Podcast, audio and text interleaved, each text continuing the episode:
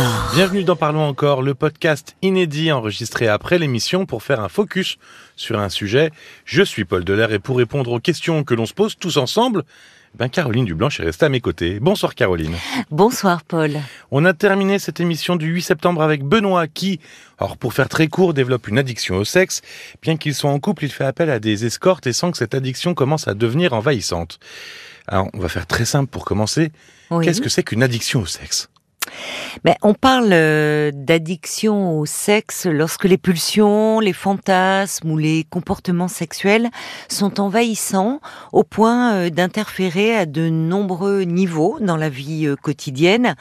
Et hum, l'addiction engendre souvent de la souffrance et de la culpabilité. Donc il y a une nuance à faire, ténue, mais quand même, entre l'hypersexualité qui en général n'engendre pas de culpabilité, pas de souffrance, et l'addiction qui, elle, euh, crée euh, un sentiment de culpabilité. Alors on entend souvent des hommes qui confessent leur addiction au sexe. Je sais pas, je pense à dans les personnalités, euh, il y a Tiger Woods, euh, il y a eu Michael Douglas, Kanye Oui. West. Oui. Mais est-ce que ça concerne aussi les femmes cette addiction? Alors, oui, la question est, est intéressante et pas facile d'y répondre. On considère que ça concerne plutôt les hommes et en particulier les jeunes adultes. Euh, maintenant, euh, il y a beaucoup de données euh, qui nous échappent parce que je pense que pour les femmes, euh, cela peut exister, mais c'est beaucoup plus caché, et beaucoup plus tabou. D'accord, mais bon, en tout cas, ça peut concerner plus ou moins les deux sexes. Alors, Avec une majoritairement, majoritairement quand même les hommes. Maintenant, bon, euh, il y a beaucoup de choses. euh, les, les- les, euh, ne serait-ce que l'hypersexualité chez une femme est encore beaucoup plus mal vue. Euh, Oui. C'est pas un hasard d'ailleurs. euh, Aujourd'hui, on n'utilise plus ce terme, et tant mieux, de nymphomanie. Eh oui, Hein, une nymphomanie qui a quand même une connotation très péjorative. On Exactement. ne parlait pas de cela lorsque des hommes avaient des désirs sexuels euh, importants. et quand c'est les hommes, on parle d'addiction. C'est devenu euh, le, le concept d'addiction. Euh, alors, cette addiction au sexe, quelles en peut être les causes? Mais les causes, en fait, euh, ce, ce sont les, hum, c'est les mêmes que pour les autres euh, addictions. Hein. C'est le schéma est toujours le même. Une addiction, c'est toujours une rencontre entre euh, une substance ou un comportement avec une personne euh, qui est dans une situation de, de fragilité personnelle. Alors le sexe, eh bien, ça peut devenir un moyen de euh, de combler un mal-être, un sentiment de vide intérieur, ce qu'on retrouve dans beaucoup d'addictions, de rechercher un apaisement aussi, parce que le sexe est quand même un anxiolytique puissant. Et quels sont les signes qui révèlent une addiction au sexe? Comment on peut euh, se dire, ça y est, euh, je pense que là, euh, je bascule? En fait, il y a, il y a souvent, comme dans toutes les formes d'addiction, euh, il y a de la dissimulation.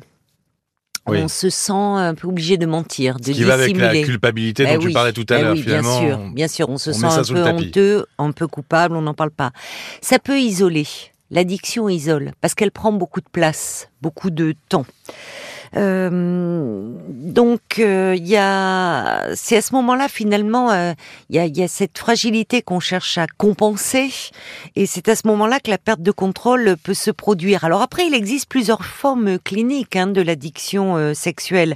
D'ailleurs, Benoît nous disait que lui donc consultait des, des sites d'escorte, et quand il ne consultait pas ces sites, il se masturbait de façon assez compulsive. Donc il y a la masturbation compulsive avec Internet ou, ou sans. Euh, Il y a la consultation euh, excessive de sites euh, pornographiques, c'est-à-dire régulières et même plusieurs Oui. fois par jour, quotidienne, on Parce va dire. L'accès aux sites pornographiques avec Internet Voilà. augmente aussi Bien sûr, favorise les addictions. même l'appétence finalement à la sexualité. Quoi. Complètement, complètement. Alors il y a ceux qui fréquentent des lieux de prostitution, des lieux de massage ou, ou des sites d'escorte. Puis il y a aussi, on parlait d'internet, les personnes qui ont des relations sexuelles euh, virtuelles avec euh, d'autres adultes consentants, hein, précisons, mais qui finalement, euh, là aussi, euh, ce qui fait l'addiction, c'est que c'est pas un comportement euh, isolé de temps à autre, ça devient quelque chose de, de très compulsif. Benoît parlait de drogue. Oui, Bon. ça devient un fonctionnement finalement. C'est ça, c'est-à-dire quelque chose qui échappe à, à tout contrôle. Tu parlais de risque tout à l'heure, euh, la prise de risque. Il y a, y a des conséquences à ce comportement addictif? Est-ce qu'on pourrait même dire des dangers à ce comportement? Ah oui, il y a des dangers. Euh, parce que euh, dans une addiction au sexe, il y a une, il y a une prise de risque. Euh, il y a une prise de risque parce que là, on était dans le virtuel, euh, euh, mais ça peut passer avec des contacts euh, en vrai, avec euh, des partenaires. Et forcément, plus on multiplie les partenaires, plus euh, on peut bah, euh, risquer d'avoir des infections sexuellement transmissibles. Et au-delà, Oui, de médicalement cela, parlant, déjà, médicalement parlant, dangereux. bien sûr. Mais au-delà de cela, la culpabilité engendrée euh, par euh, cette addiction, au fond, la honte que l'on peut éprouver peut amener la personne à se mettre euh, presque euh, En inconsciemment en danger, Ouais. aller au-devant du danger, Oui, finalement, à ne pas une, se protéger, créer une situation où il où elle se punirait Exactement. où elle se punirait. Alors, on a vu les conséquences médicales. Euh, il y a les conséquences euh, psychologiques. L'addiction au sexe, comme euh, toutes les formes d'addiction, euh, est souvent associée à des épisodes dépressifs, à de l'anxiété, pour ne pas dire de l'angoisse. On a vu que cela engendrait euh, de la culpabilité. Il y a des conséquences relationnelles. Alors, évidemment, sur le couple. hein, Quand la personne est en couple, parce que le conjoint euh, peut le découvrir et peut croire qu'il est à l'origine du problème, alors que le problème est, est- est plus personnel, Personnel. et plus personnel. Euh, Il y a des conséquences relationnelles avec les autres.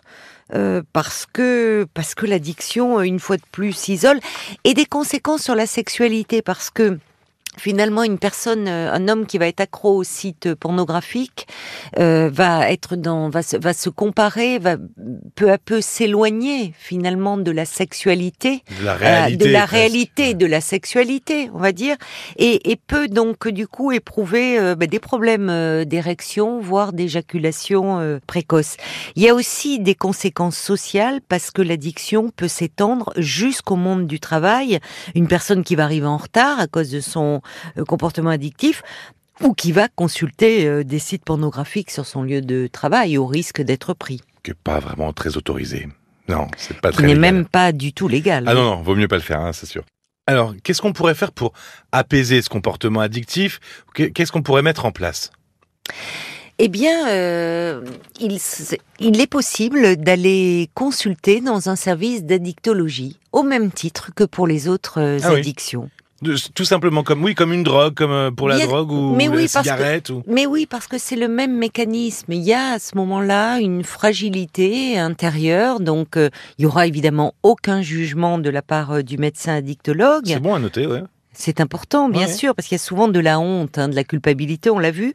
Et puis, euh, il y a, semble-t-il, des groupes de partage qui se développent en France.